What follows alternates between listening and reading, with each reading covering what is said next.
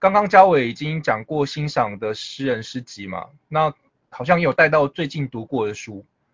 你还有没有要补充的？就是最近读过的，然后你觉得值得推荐的？哦，如果是不是新诗的书的话，倒是有不少。我刚才讲就是我真正认真读诗集，大部分都是朋友推荐或者是因缘际会下才会去读。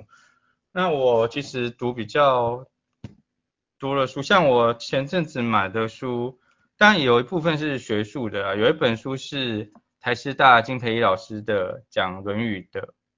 论语》在日本的发展史。然后会看这本书，是因为我在看大河剧，就是《直冲青天》这部大河剧里面提到的，里面的主角色泽龙一，他是日本近代就是维新过程中。把《论语》学结合到商业的一个很有趣的人物，所以我就想到了，我去买了这本书来看，然后介绍了日本人怎么读《论语》，然后怎么把我们以前在文化基本教材常常会觉得儒家不谈利益，可是日本人却觉得儒家是很讲民生的，是色泽龙一就是那个大和剧的主角，就是把。算盘学就是商业跟《论语》结合在一起，那这个就很有趣。然后另外一本就是《杂讯》，就是它的完整的书名是《杂讯：人类判断的缺陷》，这个比较偏向于政治学或社会学的书吧。那这个其实不是我就是比较常看的书的类型。这个是因为看到有兴趣，刚好拿来翻一翻。我比较有兴趣的类型，其实是在比如说动植物或者是食物上。那我举几本书好，像食物的话，就像前阵子很很多人在推，很多人在看的老派少女购物路线。对于这种主吃的或什么的，我就很感兴趣。然后之前还有一本书叫做沙茶，就是介绍。战后潮汕移民怎么样把沙茶这个调味料带来台湾，然后台湾发展出跟其他地方不一样的沙茶，像南部有些地方沙茶是会加咖喱的，那这本书就我觉得也很有趣。然后如果是动植物的话，像我前阵子看了好几本胖胖树的书，他在讲是比如说有一本叫。舌尖上的东邪，它就是把东南亚的植物，然后那些植物其实在比如说台中的东协广场前面就很多外籍义工他们会卖，那这些食物如何进来台湾的？然后前阵子在看是他在讲拉丁美洲的植物怎么进来台湾的，在经济上、在商业上、在我们的日常庶民生活上面，你不会知道它是外来种。比如说，我们之前在讲凤梨，凤梨是外来种，然后番薯，因为它有个番字嘛，这很明显是外来种。包括什么龟背玉啊，任何，其实我们现在台湾看得到很多东西都是外来种，但是它已经野化，就是它已经被本土驯化了。所以像这种书我也觉得很有趣，所以我都是看这种阿迪布达的书，还有音乐性的书，就是什么摇滚乐或者是马世芳讲流行音乐的书，这些书我都会看。那我就先讲到这里吧。老派少女是我高中同班同学，然后我们三年同班，然后也是同一组的同学。然后我的第一本书就是老派少女帮我做的封面，所以呢，老派少女在高中的时候就非常非常非常的厉害了。我就是那个很有口福的人。志彤，你就接下去讲你最近读了什么书啊？我最近读的书哦。但是我觉得我最近读的书比较可能大家没有什么兴趣吧，就是读了，例如说我最近又重新读了圣经，哈，这不要讲，这跟工作有关，对，然后所以又重新读了一下圣经，然后又读了呃塔罗牌相关的书，然后又读了那个占卜相关的书。所以其实就是一个不学无术的人，哎，这样想起来，你看哦，我的高中同学、我的大学同学呢，我的研究所同学都是非常了不起的人物呢。但我个人就是一个，嗯，比起来我真的是比差他们非常多。有时候想想就会觉得非常的，就自己会觉得说啊，对，不知道不知道到底要干什么呢？自己会觉得说，我怎么这么废呀？天哪！然后更心安理得的废了，是这样吗？哦，那我他隔一两句话，因为感觉要比废的话，我也不会输啊。因为其实像刚才讲到，就是你看的那些书，像圣经，因为我备课，我下学期要开的课是跟志怪有关系，跟神话有关系的，所以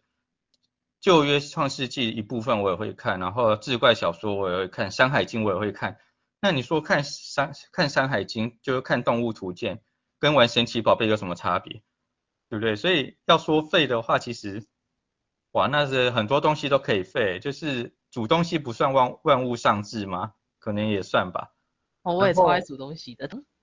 其实你要说很废，其实喜欢的人就觉得很棒啊，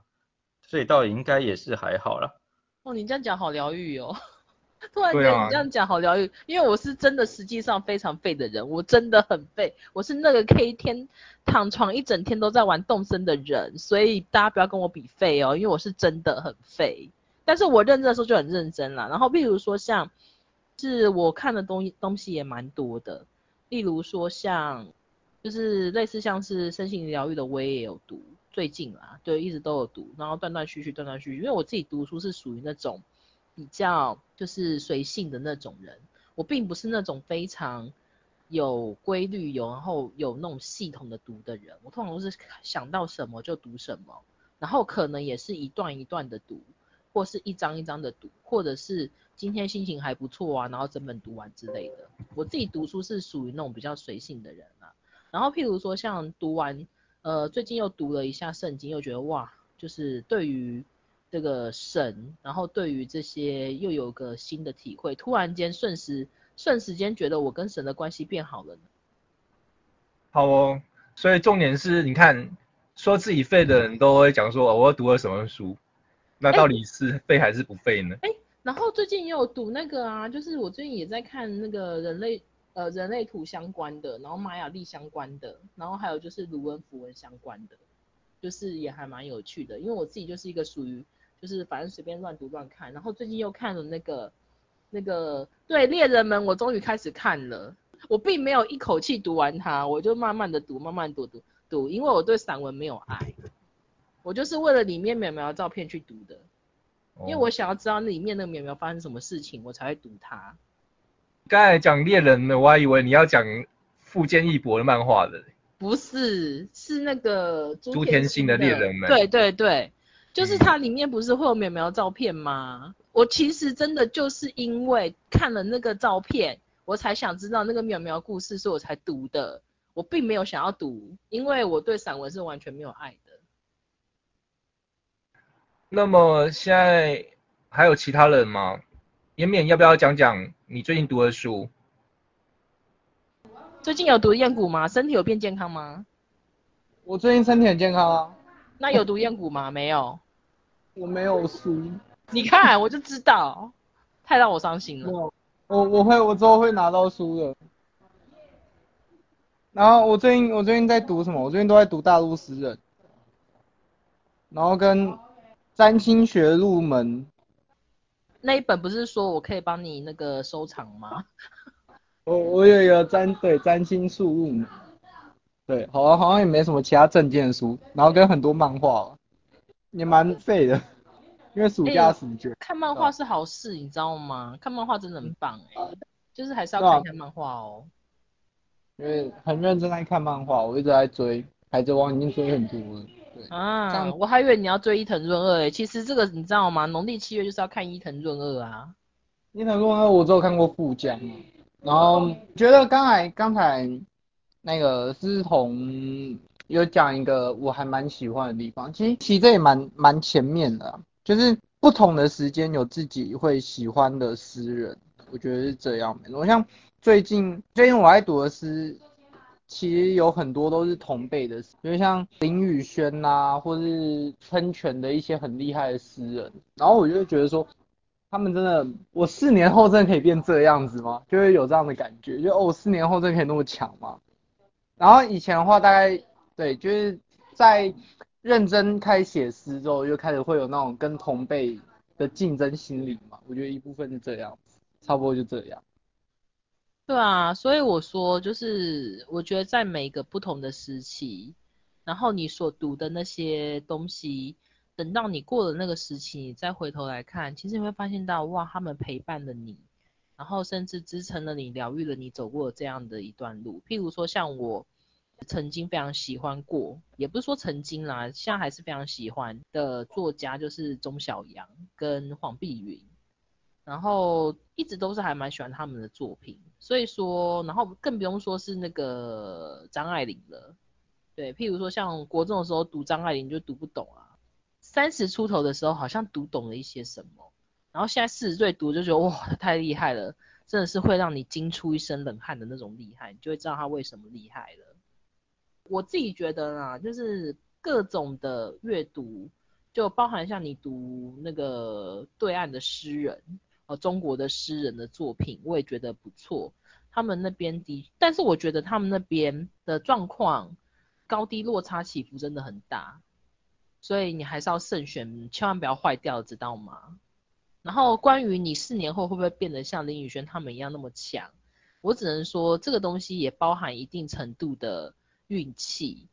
因为搞不好。在这个时间内出现了一个非常重要的人，他好像帮你打通了任督二脉，然后你就开始变得有所大跃进嘛，或是什么，呃，值得飞跃嘛，要这样讲吗？对，我的意思是说，你就不用特别去想说啊，我以后会不会跟他们一样厉害？我觉得这种东西，写作也好，然后阅读也好，什么也好，它其实都是在讲究一件事情，就是你是一个日积月累的浸润，你把你自己。浸润在那样子的状态之下，哦，这样讲，我觉得 顿时有种放心跟有一种不安感，感觉一切都要交给命运这样子。也不是啊，你看我平常这么废，我这样这么废，还不是过了二十几年、三十几年，是吧？是呢。哦不，就是哦，就是我觉得这个这么讲，就是。譬如说，我就不要讲说我的诗是跟谁学的，因为这个又牵扯到一段很复杂的隐情跟内情，这我不想现在不想讲这件事。呃，我的诗是跟某个人学的，但是呢，知道的人就会说，哇，你的诗完全没有他的风格，完全没有他的影子跟他的样子。但是他是对于说我在写作上面，我在写诗上面，我在阅读上面，他是等于是帮我打通任督二脉的那个人。所以，我我的意思是说，那个很那个人，你不用去想说他会不会来或什么，也许或许说你之后认识了更志同道合的师友，然后你在跟他一次又一次的谈诗论艺，跟互相写作切磋的过程中，你得到了一个很好的成长，这也有有未可知啊，就是你不用特别去想说啊，我四年后或是我以后会不会比他们更厉害，因为我必须讲一件非常残忍的事情哎。就是你知道，身为老贼呀，身为在弄什么 BBS 时代、论坛时代就开始活动的老贼，我真的看过很多那种，呃，一开始哦，在大学的时候非常活跃，然后非常耀眼的，然后非常呃写写的非常的好的一些年轻诗人，但是你会发现到他二十五岁、三十岁的时候就不见了，就这样不见了哦，这这样子的人也很多，我真的看了非常多。这可能就跟我之前讲有点像，就是很不安，到底哪一天能不能继续写写下去，所以就干脆每天都这样写，就是这样顺其自然的写下去就好，我觉得。对啊，就是顺其自然的写下去啊，也不用特别去想什么，就像我刚刚讲的嘛，如果你意识到你自己哪天不能写了，那你就变成一个专业读者也很好啊。对啊，然后。我自己也是这样跟我自己讲啊，就是当我意识到说我再也不行的话，那我就不要写了，或是我写了就干脆不要发表，对啊，然后我觉得这个跟这跟煮煮煮菜煮饭道理一样，就是你一定要是很能够吃的东西呀，你自己煮当然是要研究出能够能够吃的东西，你才会想要就是招呼你的朋友嘛。如果你自己吃都觉得哇太难吃了，你怎么好意思请朋友来家里吃饭呢？对，那这个时候的话，你就乖乖的去外面买那个名厨料理的的的餐点回来吧。大概是这样啊。所以其实这个地方我是我觉得我看的还蛮开的耶，还是因为我现在还还可以写呢，所以我这样讲好像不痛不痒，我也不知道哎。但是我做好心理准备啦，就是如果哪天不能写了，就好好的来当个读者就好。反正江山代有才人出嘛，有有那么多越来越好的优秀的青年诗人啊。我稍微来讲一下我的看法哦，就是关于能写不能写这件事情啊，因为我们现在好像话题已经从。最近读的书延伸到创作上面了嘛？能写，我觉得能写不能写，其实也不是一小段时间可以判断的啦。就像我以前修成理的课啊，我大学时候修成理的课，然后成理会特别喜欢有天赋的人，尤其是有天赋的漂亮的女生，就是最合他的意的这样子。但是我觉得。大学的时候，比方说你大学的时候很有天赋，好了，也不代表说你就一路可以写下去哦，这是两回事。就你有一定的天赋，跟你能不能写出很好的作品集是两件事情啊。就是说，也许你有某一定的天赋，然后你可能很很早就崭露头角了，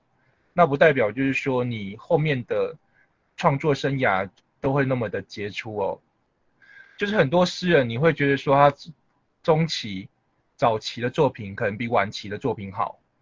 那可是也许，如果你叫他诗人本身来讲啊，他们不会这样认为，他们可能会觉得他们一直在进步。那可是是从别人的眼界来看的话呢，就是我们这些读者，我们来读的话，我们会觉得说这些诗人其实他中晚期的作品可能不反而不如他早期、中期这样子哦。所以。其实能写不能写，我觉得他是需要一长段时间来验证的。像我自己也是啊，我一直都觉得我自己好像没办法写诗，不能说一直都觉得啊，应该就是说在大学的经验里面啦，因为我大学就是上过了城里的课嘛，然后上过徐文蔚的课，在上课的期间，我其实真的写不出来什么学院派认可的好的作品。那可是我经过这些年来的阅读跟吸收跟感受嘛，我觉得其实标准不是只有一套而已。就像现在很多诗人，其实如果他们的诗你把它摆在学院派的标准里面，他们也属于不能写的作品。可是大家都喜欢呢。就像呃有一些我们刚才讲到宋尚伟嘛，宋尚伟可能刚好是很巧妙的，就是说学院派有些人也会认可他的作品，然后大众也认可他，他刚好是这样子的。那也有学院派读了可能觉得不不怎么样的，比方说潘柏林好的，叫任何的学院派的诗人来读读潘柏林的作品，他们可能都觉得搞不懂为什么潘柏林这么红，他诗就自我重复那么高，然后都在讲一些灰暗的疗伤的东西、疗愈的东西这样子，然后都在摸摸这样子，完了为什么大家那么那么喜欢这样子哦？那我的意思就是说，学院派可能会这样认为，可是他还是有他的人气嘛，他还是有他的受众。那所以能写不能写，到底是要用什么基准来判断？那个基准就很重要了嘛。所以我觉得，就是大家可能会有自己的各自的基准嘛。就像我现在好了，我现在我自己觉得我自己写出来的作品，我已经觉得不会比当年在课堂上读到的那一些我觉得很能写的同辈要来的差。就算他们现在近期的作品，我也不会觉得他们写的比我好或者怎么样。那可是这是经过了很多年来的一种自我的辩证，或者是一种自我的扩充，观念也改变了。那所以可能我觉得持续写下去，还要持续阅读吸收，也不一定就是现代诗的，就是说各个领域的作品都可能会对我们有帮助这样子哦。那你可能就会改变你的想法，然后你可能就会有更多的一个就是所谓的知识库啦，就是你有更大的知识库，然后你的眼界就会。因此不同了，这是我现在的看法哦。